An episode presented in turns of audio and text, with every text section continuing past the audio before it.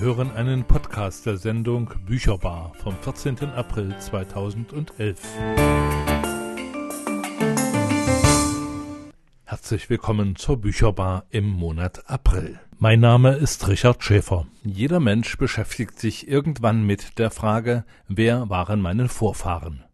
Ahnenforschung ist inzwischen ein beliebtes Hobby geworden. Bei Stammbäumen, die über Jahrhunderte zurückreichen, entdecken wir staunend immer wieder Neues. Jede Familie hat eine einzigartige Geschichte. Diese aufzuzeichnen und in Form einer Familienchronik weiterzugeben, bedeutet für nachkommende Generationen eine wertvolle Orientierung im Leben.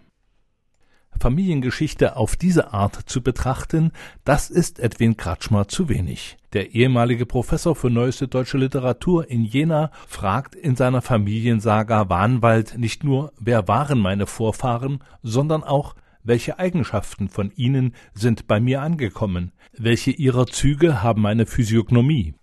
Auf dem Bucheinband ist zu lesen, so eine Familiensaga hat noch kein Autor zu schreiben gewagt. Ed Kraut, 80, sucht seine Ahnen im Schindgau und gerät tief in den Ahnwald. Es wird eine Wanderung zurück in die Geschichte. Der Erzähler arbeitet fiktiv seine Ahnentafel ab und begegnet in seinen Altvorderen immer wieder sich selber. So lässt er sich in fünf Kapiteln zu jeweils neuralgischen Zeiten bis ins 15. Jahrhundert zurück auferstehen in den beiden Weltkriegen, im preußisch-österreichischen Krieg, in den napoleonischen Kriegen, im Dreißigjährigen Krieg und im Hussitenkrieg. Dabei erlebt er sich in seinen Vorfahren als Opfer und Täter, Gewinner und Verlierer, Erober und Vertriebener, als Gläubiger und als Ketzer, als Unterdrücker und Unterdrückter. Der Und Verlag aus Stadtroda bringt diesen Roman am 15. April zur Premiere. Ich hatte im Vorfeld Gelegenheit, mit Edwin Kratschmer über sein neuestes Werk zu sprechen. Seine Romane Blaurausch und Siebenschlaf hatte ich hier in der Bücherbar bereits vorgestellt. Nach dem ersten Musikbeitrag führt der Autor Edwin Kratschmer uns mit dem Vorwort in seinen Roman ein. Bücherbar, das Autorenmagazin. Auf Radio Funkwerk zu hören auf 96,2 MHz. In der heutigen Sendung stelle ich Ihnen den neuesten Roman von Edwin Kratschmer Wahnwald vor. Wer in dieser Familiensaga nun eine lückenlos aufgearbeitete Familiengeschichte bis ins späte Mittelalter erwartet, der wird enttäuscht. Bereits im Vorwort kündigt Edwin Kratschmer an, wohin die Reise gehen soll. Das Vorwort liest nun der Autor selbst. Denn die Geschlechter kommen und gehen, und am Ende des lang, langen Rinnsals, das seit Urtagen auf Erden sickert, ich, Wunder, Dunkelwesen, in dem die Chromosomen der Vorväter rumoren, Nachkommen derer, die vor mir gewesen, von davongekommenen, hinterbliebenen ungezählter Exekutionen, hinterblieben im Teutoburger Wald, auf den katalaunischen Feldern bei Flarü, Austerlitz, Königgrätz, Verdun, Stalingrad, in Pschan, ich, Erbe der Million Jahre vor mir, Nachkomme von Kannibalen, Mordaffen, Raufbolden, Totschlägern, Schlechtern, Scharfrichtern, wie viel Mandrillblut kreist in mir. Und was, was, nur was um Himmels willen, was, wenn diese erschröckliche Personage, zu der ich unterwegs bin, nichts weiter ist als die Versammlung meiner Mütter, Väter bis ins siebte Glied? Tragen sie nicht alle deren Namen? Was, wenn das alles nur ich selber bin? Alles Reden, Schreiben nur eine Expedition in den Dschungel, der ich selber bin? Was, wenn ich immer nur mir selbst begegne, auch wenn ich über die sieben Todsünden schreib oder über die sieben Himmel oder die sieben Höllen oder die sieben Weltwunder oder die sieben Dämonen oder die sieben Plagen oder die sieben Schalen des Zorns oder das siebentorige Theben? Am Ende sind Kain und Abel gar nicht zwei, sondern immer nur ich. Und wie sicher bin ich mir, ob in mir nicht schon längst wieder auf Lauer liegt ein Scheusal, Baal, ein Hannibal, Kannibal und nach Male giert. Ich spür's doch gern im Blut. Und an der Wand pinnt die Ahnentafel. Lang, langer Zug gepeinigter Vergewaltigter auf dem Todesmarsch, der sich durch die Jahrhunderte schleppt. Ich sehe sie im Totenhemd. Jeder Mensch ist die Geburt eines Urahns, hat der Vater mit Bleistift an den Rand notiert. Da bemerke ich, dass alle im langen, langen Zug mein Gesicht haben. So gehe ich warmen Sommertags auf große Fahrt, füttere den Navigator mit Ortsnamen aus einem Jenseits, die ich mir aus dem Stammbuch herausschreibe, besteige den Land Rover und nach ein paar Kilometern schon ist es mir, als befände ich mich auf Wallfahrt nach einem heiligen Ort. Nun also unterwegs ins Ahnenland, Gesternland, zu den Altvorderen, die längst verweht, deren raue Sprache ich kaum noch verstehe, ich also auf Fahndung nach meinem vergangenen Leben zwecks eigener Bestandsaufnahme und tieferer Erkundung meiner Kreatur.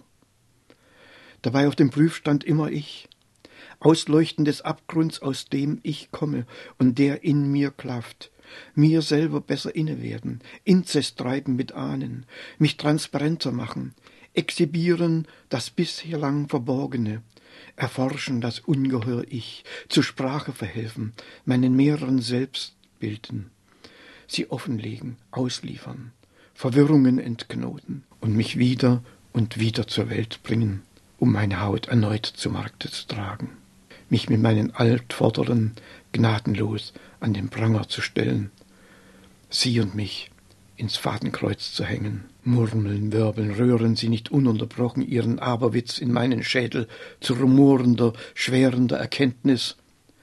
Wie ist mir fürderhin zu trauen, was mir zuzutrauen? Und bei jedem Satz die barmherzige Versuchung, der Ahnen falschen Schein in Besseres zu verkehren. Bücherbar, das Autorenmagazin, stellt neue Thüringer Literatur vor. Edwin Kratschmer beschreibt in seinem neuen Roman Wahnwald eine Reise des 80-jährigen Ed Kraut auf der Suche nach seinen Ahnen in den Schindgau. Dabei geht er nicht chronologisch vor, sondern wählt Generationen aus, die in Kriegszeiten und in Zeiten großer Umbrüche gelebt haben. Diese eigenartige Auswahl begründet der Autor Edwin Kratschmer so. Unser Leben wird vor allen Dingen von Schicksalsschlägen bestimmt, von Kulminationspunkten. Da entscheidet sich äh, von heute auf morgen plötzlich die Gangart für die nächsten Jahre. Da entscheidet sich aber auch, äh, wie der Mensch in diesen Turbulenzen äh, der Ereignisse, der historischen Ereignisse sich bewegen und bewähren muss. Und so habe ich solche historischen, neuralgischen Zeiten herausgesucht. Eine solche Jahreszahl ist beispielsweise das Jahr 1945 oder äh, auch die Schlacht bei Austerlitz, Dreikaiserschlacht. Dazu kommt der Dreißigjährige Krieg, als die Schweden damals in Deutschland einfielen und natürlich für diese Zeit, für diese Gegend, die ich hier vor allen Dingen anspreche, sind es die Hussitenkriege. So ist die Jahreszahl 1423 auch von Ausschlag gegeben und als äh, schließliche Schlüsselzahl das Jahr 1376, als ein Böhmenkönig in Schwaben äh, die Deutschen aufgefordert hat, nach Böhmen und Mähren zu kommen, um das Land zu besiedeln. Dadurch entstehen in der Darstellung Sprünge und Lücken von bis zu 200 Jahren. Solches Offenlassen stellt aber keine intellektuelle Drückebergerei des Autors dar, sondern ordnet sich in seine Gesamtzielstellung unter. Ich wollte ja keine Genealogie und auch keine ähm, Historiologie beschreiben, sondern ich äh, wollte an diesen Schnittpunkten das äh, Schicksal dieser Sippe mehr oder weniger fiktiv, denn keiner äh, kann diese Zeit ja wirklich nachvollziehen, aber mit Fakten dennoch füllen, dass sie nacherlebbar werden. Wie viel eigene Ahnenforschung steckt in diesem Roman, Herr Kratschmer? Mein Vater musste in der Nazizeit als Beamter einen Ariernachweis erbringen. Er musste also Pfarrämter in Schlesien, in Böhmen, in Mähren anschreiben und musste Ahnenforschung betreiben. Und so lag dieser Ahnenpass vor.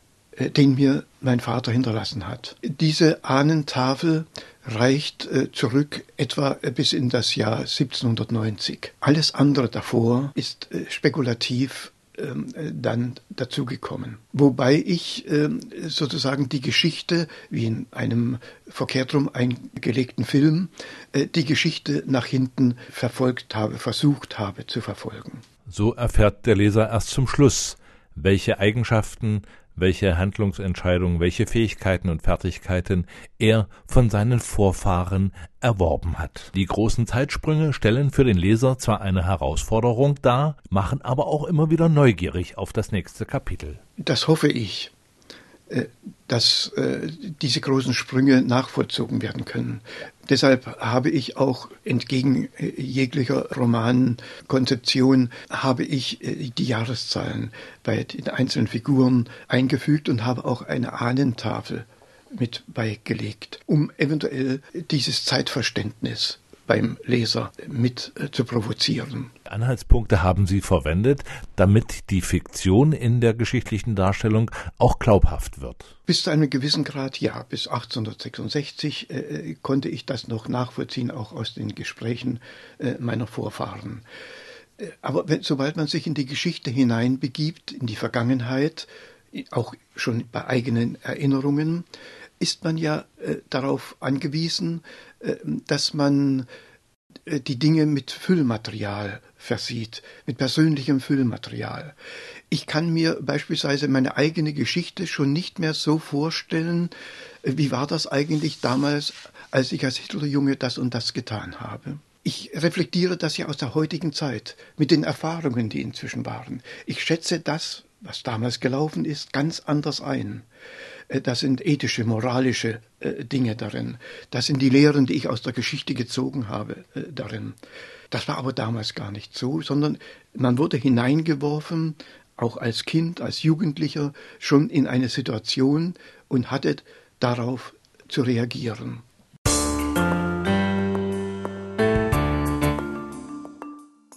Bücherbar, das Autorenmagazin.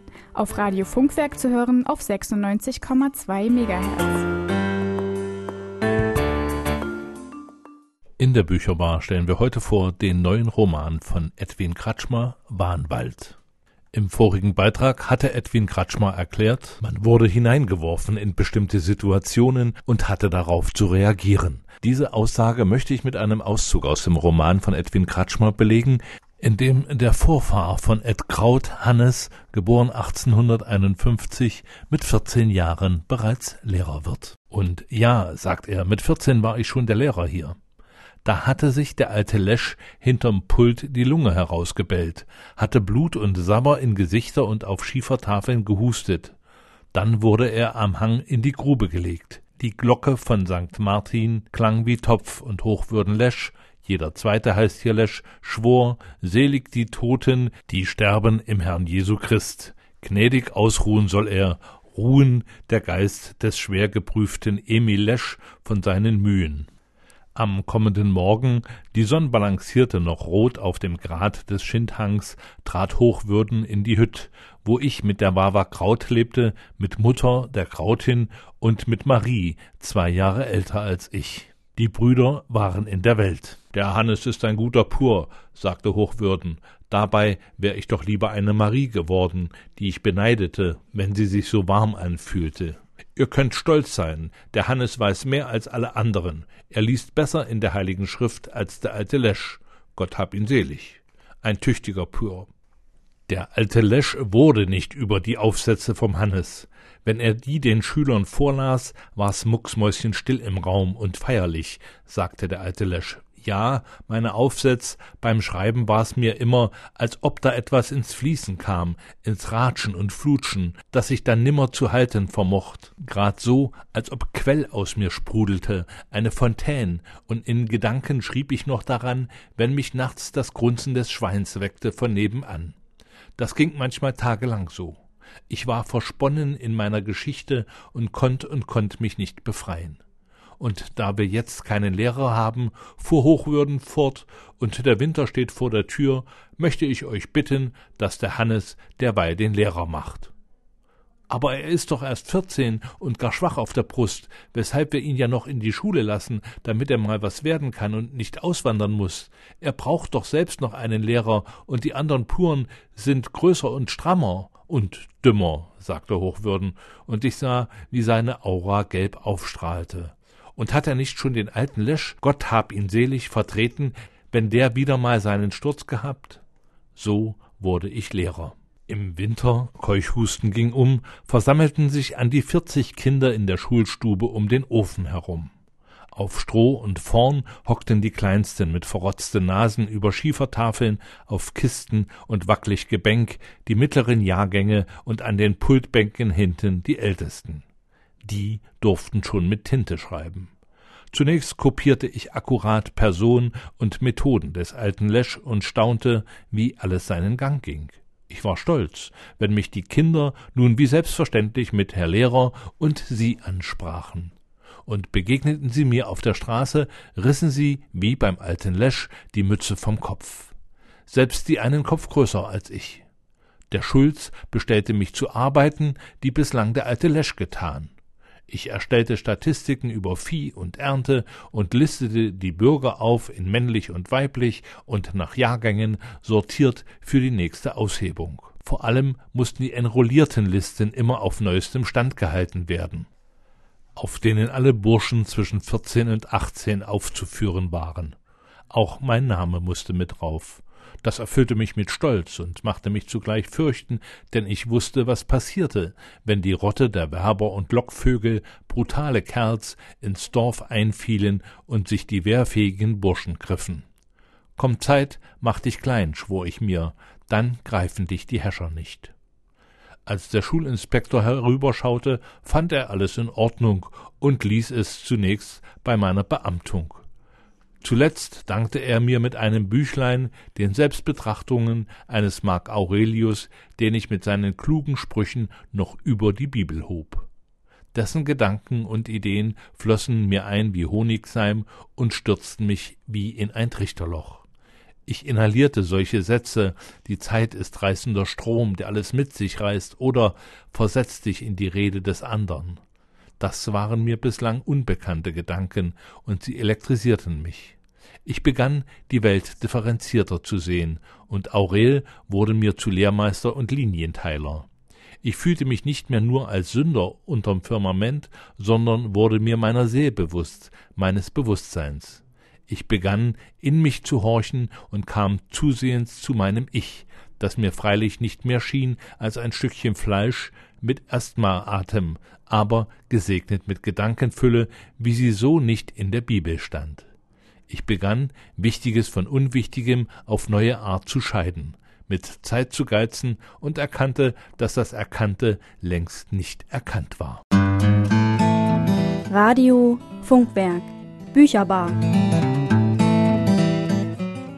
am 15. April startet die Buchpremiere für den Roman von Edwin Kratschmer Warnwald. Der Roman des Autors aus Unterwellenborn gehört zu den Werken, die uns keine heile Welt vorgaukeln. Zu Edwin Kratschmers Ästhetik gehören das rezeptive Zurückschrecken, Zurückprallen, der Schock. So hat Gottfried Meinhold, Professor am Institut für Sprachwissenschaft in Jena, die Erzählweise Edwin Kratschmers bei einer anderen Buchpremiere erklärt. Und Edwin Kratschmer nimmt kein Blatt vor den Mund, wenn es um die Darstellung des Krieges, seiner Grausamkeiten und seiner Auswirkungen bis in das Leben seiner Vorfahren geht. Da überschreitet er mitunter Grenzen und mutet dem Leser einiges zu. Wenn wir in die Vergangenheit zurückgehen, äh, dann drängt sich uns äh, mit dem äh, Flair dieser Vergangenheit auch die Zeit, die Umstände, die Sprache auf. Ich kann mir beispielsweise den Dreißigjährigen Krieg nicht ohne die Dichtung des Barock vorstellen. Ich kann mir es nicht äh, vorstellen ohne den Simplizismus, ohne Wallenstein, die damals existiert haben. Ich habe also eine Zeit lang, während ich an äh, diesem Kapitel geschrieben habe, mich in diese Barockdichtung hinein vertieft und habe versucht, da den Geist einzufangen und die Sprache des Barock herüberzuholen. Oder äh, während der Zeit äh, um 1500, ich habe Luther gelesen, ich habe die Volksbücher gelesen, das Rollwagenbüchlein äh, und habe versucht, diese Sprache, diese, die ja damals noch richtig geknarzt hat, die wuchtig gewesen ist, die aber sehr bildhaft war, mich in diese Sprache einzuleben und sie für diese Zeit nutzbar zu machen. Und das äh, gab, zumindest aus meiner Sicht, einen äh, wichtigen Aspekt der Zeitaufbereitung, sodass die Zeit nicht nur historisch und regional äh, anwesend war, sondern auch die Stimmung des Buches gegeben hat. Ob diese Gewalttaten notwendig waren, ich glaube, wenn man sich entscheidet, an solchen neuralgischen historischen Zeitetappen einzutreten, wo die Situation kulminiert, dann artet das eben in diese Exzesse aus. Und wenn man bedenkt, was ist da im Dreißigjährigen Krieg alles passiert, nicht nur durch die Pestilenzen, sondern auch durch die menschlichen Ungeheuerlichkeiten, die da ausgetragen wird. Wenn von drei Personen nur noch einer überlebt hat, was muss das für eine gewaltsame Zeit gewesen sein? Dann kann ich nicht darüber hinweggehen, sondern wenn ich mich schon entscheide, dann muss ich die Gewalttätigkeit, die ja nicht nur zwischen den Menschen als Feind und Feind Partei äh, ausgetragen wurde, sondern auch zwischen den Menschen selbst, in den zwischenmenschlichen Beziehungen. Und das wird dann unerträglich, auch in der Wiederholung unerträglich. Aber das sollte es auch sein. Aber es ist ja wahrscheinlich auch so gewesen. So ja. Die Geschichtsschreibung geht ja normalerweise über solche Sachen drüber hinweg. Ja, äh, muss es auch. Wenn ich äh, beispielsweise sage, in der Schlacht bei Austerlitz äh, sind 20.000 Preußen ums Leben gekommen, dann ist das äh, eine Art Faziterklärung. Äh, aber wenn ich einer von den 20.000 bin, der dort verblutet ist, dann sieht das Schicksal doch schon ganz anders aus.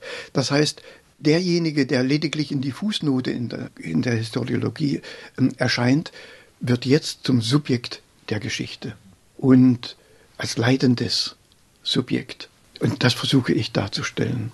Wie auch in den vorangegangenen Romanen taucht hier im Bahnwald die Figur des Professor Leichkessel auf. Welche Aufgabe hat diese Figur, Herr Kratschmer? Eigentlich ist er schon in meinem ersten Roman äh, Habakuk anwesend. Das ist eine Kunstfigur, ein äh, Alleswisser, ein Allesbesserwisser, eine zynische Figur, die die Dinge in Frage stellt oder die man zu Hilfe rufen kann, wenn man nicht weiter weiß und äh, der einen dann seltsame Ratschläge erteilt, die sowohl den Autor provozieren, darauf zu reagieren, als hoffentlich auch, äh, wenn der Leser auf ihn stößt, ihn als eine mehr oder weniger ärgerliche Stimme wahrnimmt, gegen die er andenken muss. Äh, und deshalb taucht er mehr oder weniger auch als Professor Leichkessel in all diesen Büchern auf. Es sind auch noch mehrere Figuren, die ich heranziehe, so dass ich meine Romane und auch die Erzählungen immer mehr als eine kompakte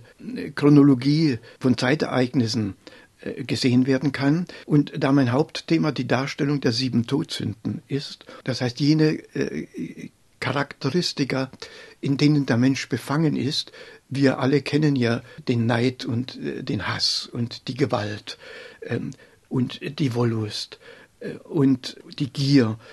Wir sind äh, durchdrungen von ihr. Wir müssen ständig dem Widerstand leisten. Das heißt, die kriminelle Kanaille Mephisto, die in uns drin steckt, ist ja äh, nicht etwa Fausts Widerpart, zweite Figur, sondern es ist seine zweite Seele. Und so stecken diese nach kirchlichem Muster sündhaften Seelen stecken auch in uns drin. Wir müssen immer auf Kontrakurs gehen, wenn wir unser Menschsein bewahren wollen. Sagt der Autor des Buches Wahnwald, Edwin Kratschmer.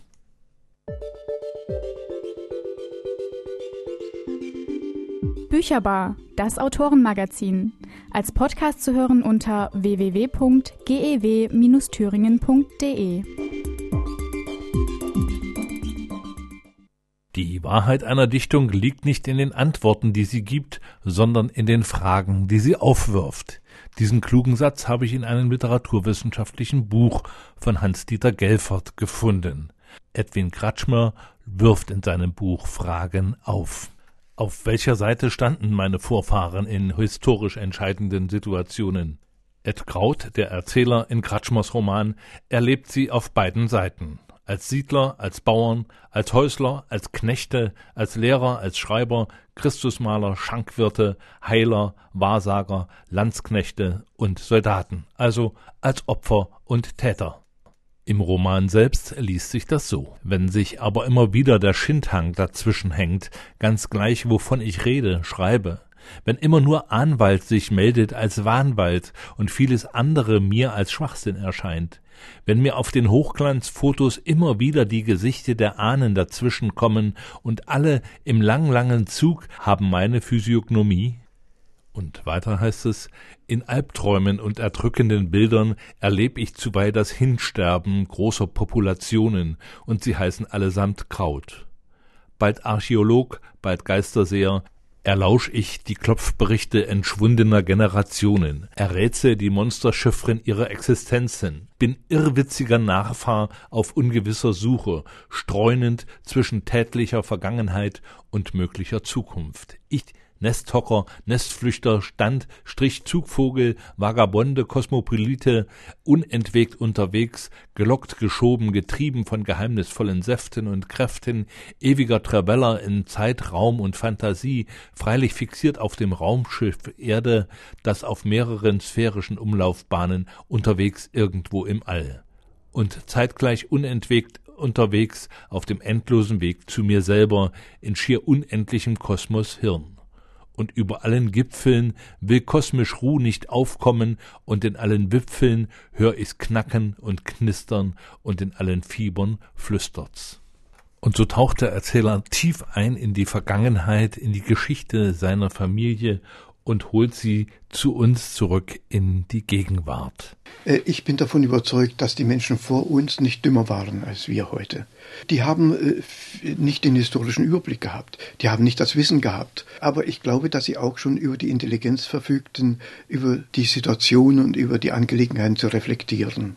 Ich kann gar nicht anders, als mir vorzustellen, äh, was hätte ich damals getan? Wie hätte ich mich damals verhalten? Das ist schier unmöglich. Das, ich muss mich also hineinreflektieren in diese Situation und dann kommt es äh, zu solchen Aussagen. Natürlich waren unsere Vorfahren äh, in manchen Dingen äh, mehr auf die Natur angewiesen, auf äh, die Heilpflanzen beispielsweise. Natürlich waren sie abergläubischer als wir heute. Ich wollte das aufdröseln, ich wollte das darstellen. Sie werden gemerkt haben, äh, dass oftmals die weiblichen Figuren sehr wichtig sind. Die Baba, äh, Baba im Russischen Baba, Babuschka, äh, im Tschechischen eben die Wawa, das dann auch übertragen wurde. Das sind die eigentlichen tragenden Personen, nicht als Matriarchat, sondern einfach, weil sie sich aus ihrer Perspektive den Überblick gewahrt haben und auch das humanistische Zentrum oder das humanitäre Zentrum der Familie oftmals gewesen sind, die die Familien zusammengehalten haben. Auch so der geistige Wissensspeicher. Beispielsweise, äh, wenn ich jetzt einen Vorfahren äh, als äh, Bürgermeister oder als Lehrer oder als Kunstmaler eingeführt habe, dann hat das auch etwas damit zu tun mit meinem Heute-Sein, mit meiner eigenen Biografie, die ich lediglich in diese Vergangenheit hinein transponiert habe es ist ja auch das Berufsbild, aus dem heraus ich äh, das meiste zu sagen habe. Ich hoffe, dass dadurch äh, diese Dinge lebendiger geworden sind. Bücherbar. Edwin Kratschmer bewegt sich in seinen Romanen sprachlich außerhalb des Mainstreams. Professor Gottfried Meinhold schätzte das einmal so ein. Die ureigene Sprache des reanimierenden, fantasierenden Autors nutzt spielerisch die reizvolle Andersartigkeit altertümender Wörter und Wendungen, verwendet sie in besonderer Wortstellung, dann wieder in sprichwortartigen, poetisch-lyrisch anmutenden Formeln, zuweilen fast wie Lutherdeutsch anmutend, dann lakonisch und kantig mit der sentenziösen Prägnanz des barocken Epigramms oder Sonetts. Dahinter verbirgt sich eine aufwendige wissenschaftliche Arbeit, die Edwin Kratschmer so erläutert. Darüber hinaus äh, möchte ich aber auch, dass ich die Schriftsprache vermündliche. Das heißt, es soll immer den Eindruck haben, da erzählt einer etwas. Mehr oder weniger, je weiter es zurückgeht, in äh, dieser äh, antiquierten Sprache. Es soll keine abgehobene Sprache im Sinne von extraordinär oder elitär sein, sondern sie soll sich lediglich abheben durch dieses zeitliche, historische, regionale Kolorit. Der Hauptgrund, weshalb ich beispielsweise die Suffixe abschleife. weshalb ich die Wörter meistens männliche, mit männlicher Kadenz enden lasse, hart enden lasse, indem ich die Hilfsverben ausspare. Das sind Eigenheiten, die man in alten Schriften immer wieder findet. Unsere Sprache wurde ja grammatisch sprachgeregelt eigentlich erst nach Goethe. Und äh, da ich weitgehend vor Goethe einsteige, äh, habe ich versucht, äh, diesen goethischen Hochsprachimpetus durch umgangssprachliche Wendungen zu ersetzen. Nur an zwei Stellen weichen Sie von dieser Gestaltung ab. Das erste Kapitel und das letzte äh, Kapitel, die sind dann wieder in einem normalen Hochdeutsch abgefasst, während alles das, was dazwischen passiert, je nachdem, wie weit oder wie tief ich in den Wald der deutschen Geschichte zurückgehe, da hört man eben noch die Wölfe heulen da drin. Und das habe ich versucht, durch die Sprache, durch die Direktheit, aber auch durch die Kargheit, durch die Robustheit der Sprache wiederzugeben. Wie und wann schreiben Sie, Herr Kratschmer? Meistens schreibe ich äh, in der Nacht stenografisch das auf. Ich bin ein Nachtarbeiter und setze mich dann am Morgen an den Computer und versuche das jetzt zu übertragen und das jetzt äh, die Textkorrektur äh, oder die Rechtschreibkorrektur durch den Duden, die nützt mir dabei gar nichts, denn die vermeldet mir dauernd Fehler. Äh, so habe ich beispielsweise versucht, so wie es damals üblich war im 17. Jahrhundert, die aus dem Französischen stammenden Vokabeln marschieren, korrigieren, mobilisieren, in der, wie man es damals getan hat, mit einfachen i zu schreiben. Äh, ich habe dann wieder das e eingesetzt, mobilisiert, äh, so wie es damals auch üblich war, aber auch äh, um die Endung des Wortes zu vermännlichen. Das heißt, in dem Augenblick bekommt die Sprache eine gewisse Härte, phonetische Härte. Darauf habe ich Wert gelegt, in der Hoffnung, dass der vielleicht sprachlich sensibilisierte Leser, indem er das liest, diesen Zeitgeist, diesen äh, damals üblichen, ich würde sagen, harten Zeitgeist mit herüberzubringen, so wie es einem eben geht, äh, wenn man beispielsweise äh, Grimmelshausen liest. Mit flinkem oberflächlichen Lesen lässt sich der Roman von Edwin Kratschmer also nur schwer erschließen legt man an Kratschmers neuen Roman Wahnwald Kriterien der ästhetischen Wertung an, wie sie in literaturwissenschaftlichen Büchern dargestellt sind, wie zum Beispiel Grenzüberschreitung, Ambiguität, Widerständigkeit, Authentizität, Originalität, Komplexität, Allgemeingültigkeit, Welthaltigkeit und andere, so wird man mit Sicherheit zu jedem Kriterium in diesem Roman genügend Belege finden. Damit beweist Edwin Kratschmer, dass er sein Handwerk als Schriftsteller bis zur Perfektion beherrscht. Zur Bewertung des Autors möchte ich mich gern einer Aussage des Publizisten Udo Scheer anschließen, der in einem Zeitungsbeitrag über Edwin Kratschmer schrieb, Edwin Kratschmer ist ein literarisches Phänomen im deutschen Sprachraum. Sprache bis in ihre extreme Ausformung ist Medium für diesen späten Expressionisten. Wer sich in fiktiver Weise mit der Geschichte seiner Vorfahren auseinandersetzen will, wer Freude am Sprachschöpfen, an Formulierungen, an eigenwilliger Syntax hat, für den ist Edwin Kratschmers Roman Wahnwald eine wahre Fundgrube.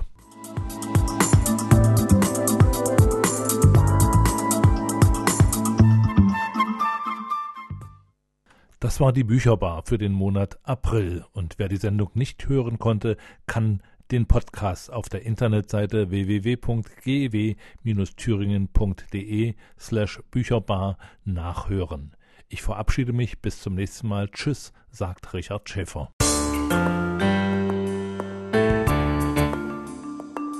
Sie hörten einen Podcast der Sendung Bücherbar vom 14. April 2011. Vorgestellt wurde der neue Roman von Edwin Kratschmer, Bahnwald. Den Podcast hat Richard Schäfer vom Radioteam der Gewerkschaft Erziehung und Wissenschaft bei Radio Funkwerk zusammengestellt.